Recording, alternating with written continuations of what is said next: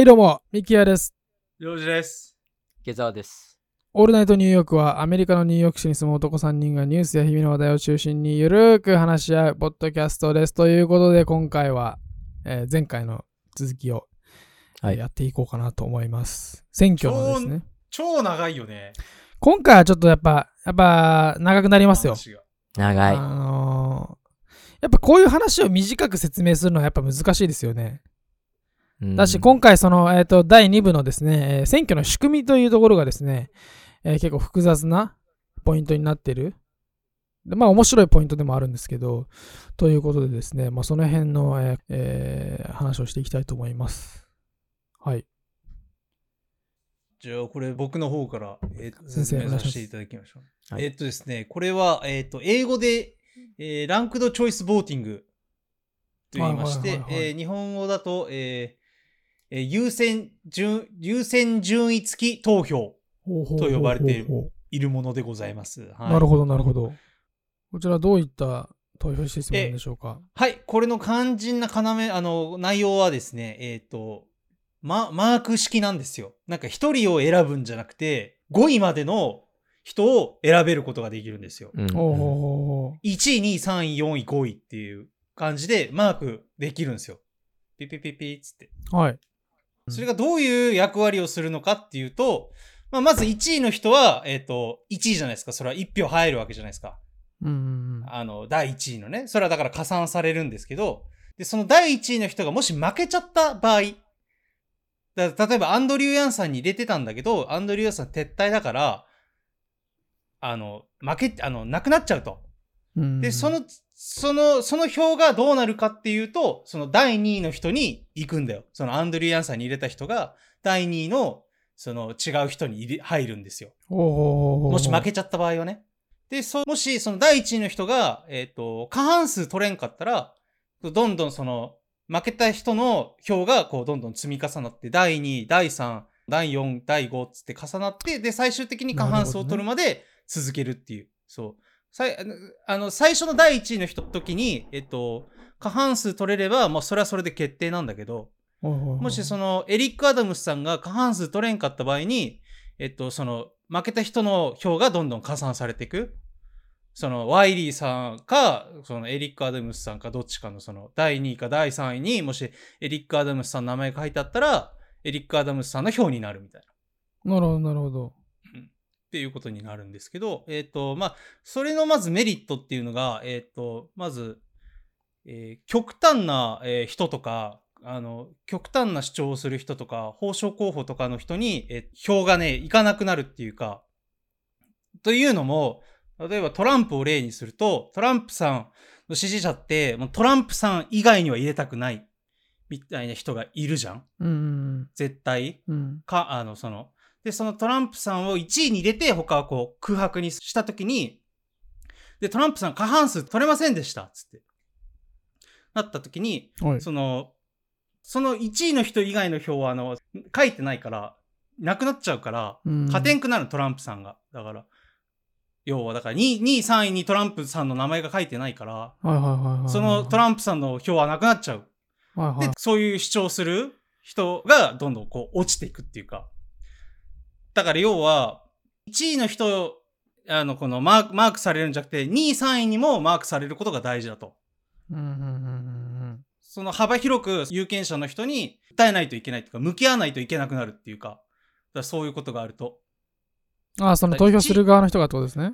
そう、投票する側の人、そう、にもっと訴えないといけない。幅広く。だから、極端な主張じゃなくて、もっとこう、幅広くっていうのがメリットっていう一つ。投票者が、えー幅広い意見をに耳を傾けるようにできたっていうのそうそう。っていうのも、そうそう。だからその、候補のメイヤーの人も考えないといけないみたいな。ってあいうメリッの、トがあるみたいな。あの、それってあの、その全部マークしなかったらその票って無効票になるんですか？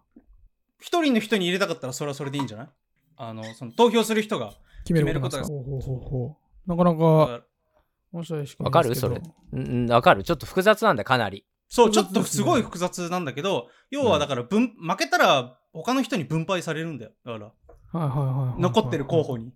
負けてった人の票が、残ってる人たちの票に加算されていく。システムだから、一人の人だけに投票して、その人が負けちゃった場合は、もう、その紙切れはもう、投票した人はもう終わるっていうか、死に票になるっていうか、票がなくなっちゃうから、だからそれを防ぐために、えっと、その、第2位の人にこう加算される。ピピピピっつって。そうあるかな。まあ、例を挙げようか。そしたら、えっ、と、例えば、えー今回は13人民主党の方でね、はい。えー候補者がいるんだけど、まあ、ちょっと複雑にしたくないので、例えば候補者が5人しかいない場合、い。い、はい？ミキヤ君が投票に行きますと。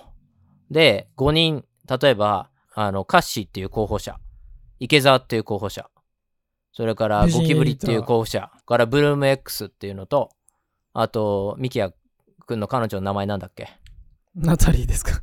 ナタリーね。じゃあ分かった。はいそれ、カッシー、池澤、ブルーム X、ゴブゴキブリ、えーナタリーっていう5人がいたとする候補はい者ね、はいはい。いい。で、まあ、ミキヤ君は投票に行ったらまず彼女に入れるよね、当然ね。なのでナタリーに市長になってもらいたい。ナタリーを1番、うん。カッシーを2番、はい。はい。ブルーム10を3番、で、はいゴキブリさんを4番で、池澤を5番っていう風に選べる。そういう風になってる。マークシートで。ベルとですね。僕するとは言ってないですけどね。はいそう。1位のとこに、そう、あの、カッシーのとこ、あ、じゃあ、ナタリーのとこに1番のとこに丸をつける。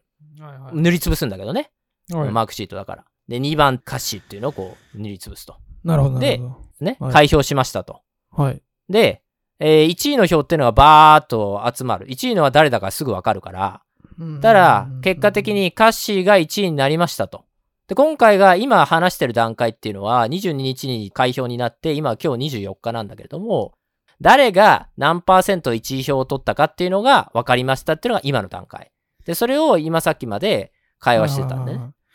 あまあじゃあ話してたんだよね1位票の中で、えっとこの人たちがどれだけの票を持っているかっていうのをそのまず第一段階としてそう。開票するわけですね。そう。うんなので、リック・アダムスさんが1位だって話をしてたと思うんだけど、それは1 1位位票を取った1位が、そう、なるほどね1位票を取った数の1位が、えーエリック・アダムス氏で、その人が、えー彼が31%の1位票を取った。っていうなるほど、なるほど。で、2位のワイリーさんが22%だったかな？なんかそれぐらい。で、3位の、えーキャサリン・ガルシアさんが、えー20%。はいはいはいはい。で3位で、アンドリュー・ヤンさんが12%で4位っていう、1位票をどれだけ取ったかっていうパーセントはいはいはい。なんだけど、普段はこれだったら、えーそれでここ選挙終わりな、終終わりはいはいはいうんなんだけど、今回は、今、カッシーが説明してくれたように、そうならない。この1位票の集計が終わった時に、誰かが50%を超えていたら、その人が当選ですっていう決まりになってる。でも今回は今言ったように、リック・アダムスさんが、えー取ったのは31%なので、はいはいはい結局、誰も50%に届かなかった。初めの1位票だけでは。なので、次のステップに行こうっていう段階になりましたと。はい。うん。で、その次のステップ。えー今さっきのケースだと、はい。ブルーム10が3位、ゴキブリさんが4位、池澤が5番目。ねはい。そうするとビリは誰？俺だよね。池澤だよね。はいはいうん。1位票を一番取れなかったビリの俺はう、んここで脱落となる。ああ、なるほどね。うん。なんだけど、ただ脱落っていうのは消えるだけじゃない。これも全部歌詞が言ってくれたように、ただ消えるんじゃない。例えば、ビリの池澤、俺にい1位として、池澤が1位だっていうふうに投票してくれた人が、はい例えば10人いたとする。例えば。はいはいはいはいはい。例えば10人ね。そしたら、その10人の中でもいろいろあるじゃない。池澤を1位として丸をつけてくれた。けれども、2番目にゴキブリさん、3番目にカッシーって入れたりとか、そういう人が3人ぐらいいるとする。でも、同時に池澤を1位と入れたけど、ナタリーを2位として、ゴキブリを3位って入れる人とか、そういうのが2人いるとか、それぞれ俺を1位としても2位、3位以下は全然違うみたいなのあるじゃない？はいはいはい。それは人として自由だよね、それはね。2位、3位、4位、5位、みんな違うよね。人なるによってほどなるほ。ど。うん。で、この投票システムだと、池澤が5番手で落ちるってことになったけれども、その俺に入れてくれた、その10人の票が全部消えるんじゃなくて、例えば、池澤を1位、ゴキブリを2位ってつけた場合、そのゴキブリに2位って入れた3人の票が、ゴキブリのとこに行くの。その2番目の票が池澤さんの血肉となって還元されるんですね、上の上位ランクそういうこと、そういうこと。池澤はいなくなるんだけど、そう。俺を1位とつけて、2位に何かをつけた、その2位のところのはい。お票が分配されると。票が2位の人のとこに行く。そはいはいはいはい。で、じゃあその、えっ、と、今は、その、いえーまずその1番の票を、ナンバーワンの票を獲得した人がこれだけいて、う。うん。っていうところの段階をやって、で、アンドリュー・ヤンが、えっ、と、まあ、負けたというか、その一番下だから、そのアンドリュー・ヤンの人たちの票が、票の中の、今度じゃあそこの中の2番を還元していくっていう作業が次ってことですか？で、それが次が決まったらまた順々にこう回していくってことなんですか？そう。あのーまあ、あの4人しかいないわけじゃないから、アンドリュー・ヤンのをすぐやるわけじゃないんだけど、でもまあ、まあそういうこと。一番下の人の票をどんどんどんどん振り分けてって、その最後、え2人しか残らないんだよね。そうすると。そうですね。下から切切ってっから。うん。で、最終的に一番多く票を取った人が残る。残る。要するに市長になるっていうこと。へー。なるほどなるほど。なんとなくわかるかなこれね、図で説明した方がわかるんだよね。まあそうでですね。うん結構これは複雑な。口頭だとすごく。くわかりづらいんだよ。うはいん。はいはいはいマラソンしてて、うん。一番後ろのやつが、どんどんどんどん切り落とされていって、うん。そいつのエネルギーが上の人の本たちの人に回されていくってことですよね。そうそうそうそうそう。で、うん。で、そこでそれは何がいいのかっていうと、カッシーが言ってくれたようなやつ。うん。要するに、第1希望じゃなくて、第2、第3希望にも選ばれるってことで、このシステムだと途中で逆転することもあるっていうこと。うんうんうんうんうん。で、まあこれは俺の個人の考え方だけど、何がいいかって、もちろんそういう風になると、まあ今特に右だの左だの分断っていう世の中じゃない？はいはいはい。特にアメリカ極端なことを言う人の方がやっぱりこう支持を受けやすいっていう世の中であることは確かだと思う。それは。うんすごく右に寄ってるとやっぱり右の人のファンがバーッとついて、うん反対の左の人たちは大反対だからみんな左の方の偏った人たちの方に行くみたいなとこで、じゃあそこで置いてかれてるのは誰かっていうと、やっぱり中間層の人ってのはいるんだよね。うんあ、右のこの人の、この政策は好きだけど、他のは全部嫌いだけど、でも、俺はその左のこの候補者のこのところは好きで、どっちも選べないな、みたいなのあると思う。うんやっぱり人間ってそういうのはあるんで、絶対そういう人はいて、なのに、誰か一人を選ばなきゃいけないのが、今までの選挙。はいはいはいはい。うん。あのー例えば、ナタリーの政策も、ちょっとここ好きで、ゴキブリさんのもこの一部が好きで、池澤のもこれが一部が好きで、みたいな。でも、どれが1位っていうのは決められないっていう場合はあるどうしても人間。うん。そういう時にこの投票システムだと、まあ一番いいなっていうのを1位にする。一番、まあナタリーがいいかな、1位。ゴキブリさん2位。池澤は、うん、まあ3位みたいな風にすることで、えー中道の人でも自分の意見ができる限り反映されるような形にできる。で、ある意味そういう分断を防ぐことができる。うんうんうんうんうんうんだってすごい右でもないのにすごい右の候補者を選ばなきゃいけない。左がどうしても嫌だったら。うんうんす一人を選ばなきゃいけないから、今までの選挙ってのは。いはいはいはい。からそういう面で、候補者からすると何がいいかっていうと、今までは自分のし支持母体っていうのをある程度決めて、この人たちに気に入るようなことをやらなきゃいけないっていう。はいはいはい。なので、すごい右の人たちが自分の支持母体だったら、自分はそこまで右じゃなくても、右の方の政策で行かなきゃいけないみたいなところがあったんだけど、うんでも、こういうシステムを使えば、中間層の方々の意見も、えー聞かないといけなくなってくるとか聞く、聞くことができるので、そのおかげで、要は全体最適っていうのかななんていうのかわかんないけど、えー皆が、えー納得するような、こう、右のところも取ったり、左のところも取ったり、でも、、中間のところも取ったりみたいな、そういう政策を掲げる人が勝つようなことも十分あり得る。はいはいはいはいはいはいはい。自分の支持母体だけに、そんなに、こう、いや、自分のサポートしてくれる人は素晴らしいんだけど、でも自分の支持母体だけに、こう、執着して、で、実際、当選した後に、その人たちのサポートがあったので、その人たちの言いなりになる必要はないっていうか、ううんん。うん。あの、もうちょっとの幅の広い意見を持った、えー右でも左でもない、どちらかに偏ってない、そういう候補者が、えー出てくるっていうことにもなるので、そういう人たちにもチャンスが訪れるってことなので、うん、そういう面で、その、候補者にとってもいいし、また、選ぶ側からしても、まあ、いろんな選択肢ができるし、今まであったでしょ？あの、あだ、もうなんか、下馬評で、俺好きじゃないけど、絶対この人勝っちゃうな、みたいなのがある場合、もう選挙に行かなくなるじゃん。はいはいはいはいうはい。ん、俺の一票なんかどうせ意味ないしって。うん、もう絶対負けるから、俺の応援してる候補。もう明らかに。うん、だからこんなん言っても意味ないよっていうのが今まででの状況だったけど、でも、このランク付けのやつならば、あ、嫌いな人をランク外にしたりとか、まあ一番ビリに選んで、で、またその嫌いな人を勝たせたくなかったら、その人の最大のライバルの候補者を1位にわざとするとか、うん。自分が好きな人を1位にすることもできるけど、自分の嫌いな人を落とすために、自分の嫌いな人を選ばないとか、自分の嫌いな人の最大のライバルを1位にすることで、はいはいはいはい。その、その人が落ちやすくするっていうことができる？なるほどね、今まで自分の嫌いな人を落としやすくする方法っていうのはなかった。選ばない、要するに選挙に行かないぐらいしかなかったんだけど、うん、でもそうじじゃない？ようなこともできたりとか、ゃいろんなこう、そう戦略が、こう、候補者の方でも戦略が増えるし、投票者側も、投票者側も戦略が、うん、増えるっていうところで、あの、結構、その、利点は大きい？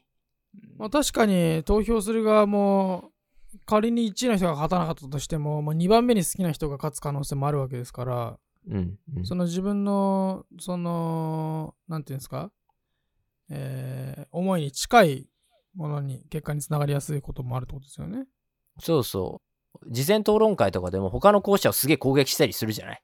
あれってはい1位の人がやっぱり攻撃されんだよね。その事前の、その、おアンケートとかで、この人はトップを走ってるみたいな。そういう人がやっぱりをみんな落としたいから、他の人たち。その人を落とさないと自分が1位になれないから。だから攻撃したりするんだけど、でももしかしたら、その候補者にちょっと寄り添うような形にして、その候補者を応援している多くの人たちの2位候補になることで。最後、そうやってそのシステムで削られてって、最後ガチンコ勝負になった時に、その候補者との他の政策で差がついて、一気に抜くみたいなこともできたりするから、あえてそこは、あの、仲間になったりとか、あるね。だから今回も、あの、ガルシアさんとヤンさんが手を組んで、3位と4位だけどね、結果的に1位票との中では。その2人が手を組んで、あの、候補者としては、この2人はどちらかといえば似てる方向っていうのを見せることで、結託するというか、そこで、ガルシアのファンの人はヤンを2位に入れるとかね。うんヤンを1位に入れた人はガルシアを2位に入れるみたいなことで、お互いがこう、そちらの方で増えていくみたいな。で、最終的に削られた時にどっちかが上に行くんだけど、1位の絶対的に強いアダムスさんだったりとか、あと、まあ、ちょっと偏ってる、左に偏ってるワイリーさんに対抗するみたいな。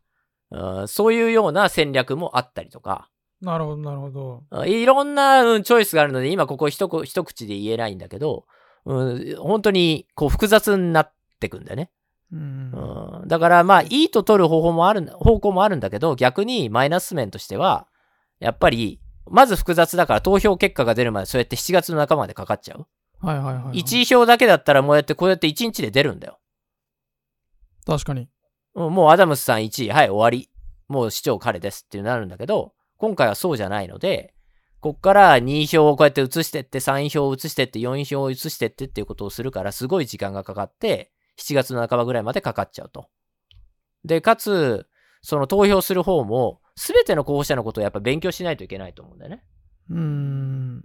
1位はまあ俺の大好きな人入れるけど、待て、5人まで選ぶのかと。別に5人全部選ばなくてもいい。3人まで選んでもいいんだけど、他うん空欄にしてもいいんだけど、まあ5人選べるなら5人選ぶとして、3位誰にしようかな、4位誰にしようかなって時に、全員の候補者のことをちゃんと知っとかないと、誰を3位にしようか、誰を2位にしようか、4位にしようかっていうのが全然わかんない。うーん。そうですね。決められない？最初にジョージさんが言ってたやつですね。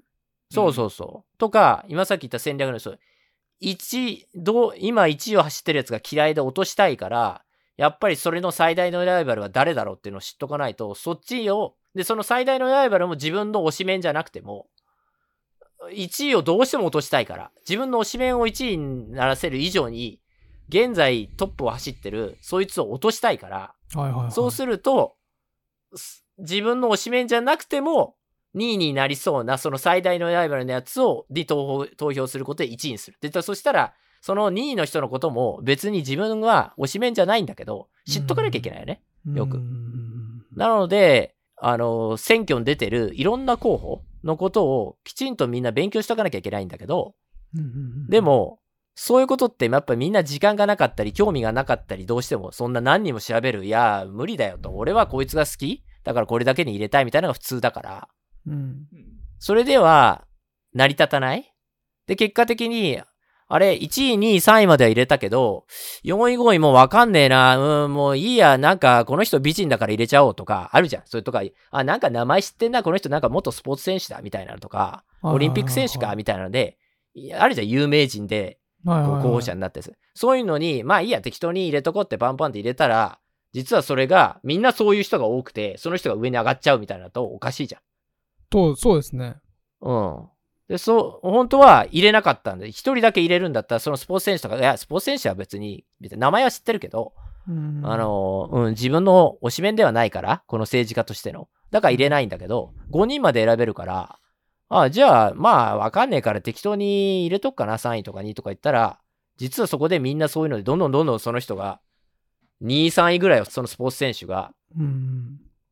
取っちゃって、で、気づいたら、その1位の人を最終的に逆転しちゃうみたいになったら、おかしいよね。みんな、ねいや、この人知らなかったのに適当に俺書いたら、自分の3位票が、あれ聞いちゃったよっていう最終的な結果に響いちゃったよってこともあったりするので、そういう面でも難しいよね。あの、一般の人たちも投票者もきちんと勉強しなきゃいけないっていう。うん。あと言われてたのが、その、なんだろう、最後、やっぱボンミスが生まれやすいっていう。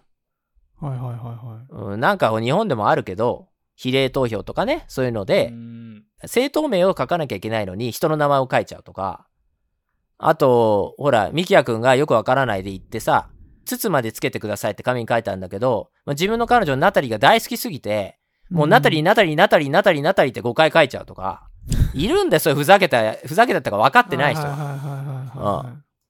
とか、なんか塗りつぶすんじゃなくて、ハートマーク書いちゃうとかさ、はいはいはいはい。うん、とか、歌詞は、なんか、歌詞が基調になると調子乗りそうだから、歌詞の欄にうんこマーク書くとか、なんかそういうことをすると当然無効票になっちゃう。だからそういう教育、今ふざけてるけど、でも、そういう教育をしっかりしないといきなり来た時に、え、何 ?5 つ？何のことでしょうって。はいはいはいはいわかんない人はわかんないで。これだけいろんなとこで市がニュース流してたり、メディアが流してても、そういうのをわかんないまま投票所に行く人ってのは結構たくさんいて、なんだかんだ言って。なるほどなるほど。で、いきなりごめんって言われたら、え、何のこと？ってなって、分かった、俺、だってナタリのファンだから、じゃあもうナタリ、ナタリって5個書いて、いいでしょ？これ俺 5, 5つ入るの？みたいな持ってる人も絶対いる。残念ながら。うんだそういう教育面っていう、そういうところで今回はかなり混乱をきたすだろうっていう話にはなってる。今回のこの投票のシステムは、今回が初めてなんですか？えっと、アイルランドとか、インドとか、えーオーストラリアでは過去に行われてて、うん、で、これはニューヨークタイムズ書いてあったけど、15年以上いろんなところで行われていて、もう100回以上、そういうこの優先順位付き投票っていうのは行われてる。なるほど。でもそこである程度のデータは見えてるんだよね。その今回の22日、6月22日に出た、その1位投票の結果はい。で、えー2位との差が8ポイント以上ある場合、今回8ポイント以上あるんだよね。1位のアダムスさんが31ポイント。2位のワイリーさんが22ポイントかな。でもそこで9ポイント差があると。で、今までの過去は8ポイント以上差がついた場合、初めの1位投票でね。場合より、最終的に逆転したケースっていうのは3回しかない。えー、で、10ポイント以上差をつけられた候補者が逆転したケースっていうのはない。ゼロなの。今まで100何回やってそのケースを。だから、今回は、やっぱり、アダムさんがそのまま行くケースが、可能性は高いんだけど、ですね。でも、でも分かんない。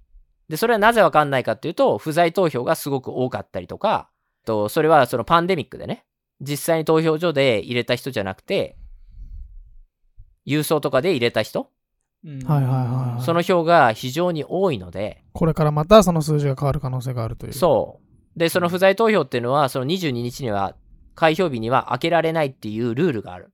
はいはいはい。数日後じゃないと開けられない。だからまさに今日24だけど、今日とか明日あたりから不在投票のがどんどん開けられていくので、うん。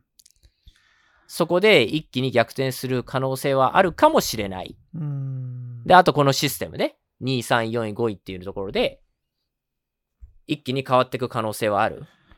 なるほど。ない、ないと言われてるけどね、なんだかんだ言って、エリック・アダムスさんがいろんな人に、その1位にはしない人でもいろんな人に好まれてる。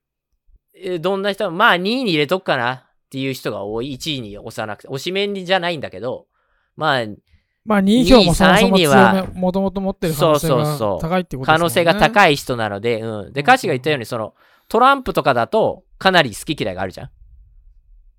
例えば。1位にトランプ入れるんだけど、うん。絶対彼が嫌いな人っていたりするので、今回に関しては、結構みんなに好まれてるアダムスさんが1位票で1位取ったから、多分2位、3位で選んでる人も多いので、おそらく逆転はしないんじゃないかなって言われてるけど、わかんない、それはまだ。なるほど、なるほど。うん。っていうのが現実。はい。なかなか、えー僕は今日の聞いて、まあ、結構複雑なところもあったんですけど、うん意外とその話を聞いてると、まあ、わかりやすいというか、そういうことなんだなっていうのが勉強になりましたけど。はい。はい。ということで、今回はこんな感じで話してきましたけども、なんか付け足したいことはありますか？皆さん、最後に。池澤さんはこんだけあの、話を説明してくださいましたけど、今回。別に自分はそんなに主張戦には興味ない 感じなんですか？池澤さん自体は。個人的に確かに誰を応援するみたいなのはないよね。うーん。うん、ちょっと決めかね、なんでかっていうと、いや、その話したかもしれないです。ちょっと話したように、その、治安のところは確かに重要だけど、はいはいはい。あの、どの方の答えがベストかっていうのはちょっと分かりづらいっていうのと、うんあと、これ言うと怒られるからカットするかもしれないけど。怒られるからっていう。そうそうそう。でも、俺はその、ジョージ・フロイドの事件の時から、子供に言ってんのかよって話で、うん、なので、あんまりなんか、ピンとこないっていうか、うんうんってことを全部言えない、ここ全部カットだけど、そうですね。今のところはちょっと。うん、アンガーがカットだよ。うん。でも事実だもん、それが。自由を求めすぎるとああいう風になる？わかんないよね、それは。もう言わないけどさ、うん言ってるけど、でも言えないじゃん、そんなことは。でも、でも、っていうのはちょっと、話の論点が俺はずれてると、俺はずっと思う。で、俺みたいな意見を持ってる人たくさんいると思うよ、多分。うーん。で、みんなや、お偉方はみんな分かってるよ、それを。うんでも、やらなきゃいけない。世間はそういう風に言う人がほとんどだから、ああやそうですね。うん。だから、その、うん、あの、ワイリーのそのプロセスもわかる、俺は。だから。うーん。うん。麻薬も俺はいいと思うし。うん。うん。それなら街がちゃんと安定するよねってのはわからなくもない。だから誰にも入れられないよね、正直。うん。ちょっと、ちょっと警戒してる。うよねん。うん。俺ら日本人だから、うん。うん。確かにね。全体見て。うん、わわかんないよ、それは。だから。これも危ない発言だから。うん、だから、だから怖かった。うんごめんね、話長くなって。だからもういいよ、ここカット。いいよ、俺の話してると長いから。はい うんまだまだ言いたくない。はずこの、このままじゃあ終わらせてもらってって感じ。まあ、あんま、ちょっと使えるところと使えないところがちょっと。あ、俺のは使えない。うん、本音すぎて危ない。まあ、池澤さんとりあえず見守ってると。うんそうそうそう。うん、そうそうそうそう。はい、わかりました。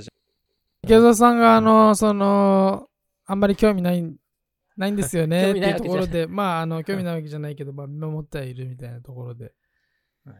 そうね、あの、まずは自分のビジネスがやっぱ大変なので、やっぱみんな身近なことを考えるの、自分のね。なので、はいはいはい。えー治安はとても大切だと思うので、うん、早く自分の店の周りがえー平和になってきちんとビジネスができるようになればいいなというふうには思ってるので、あのーアダムスさんのアプローチも、えーワイリーさんのアプローチも、どちらももういいところがあると思うので、一人を選べない俺みたいな、えー人にとってはいいシステムだと思います。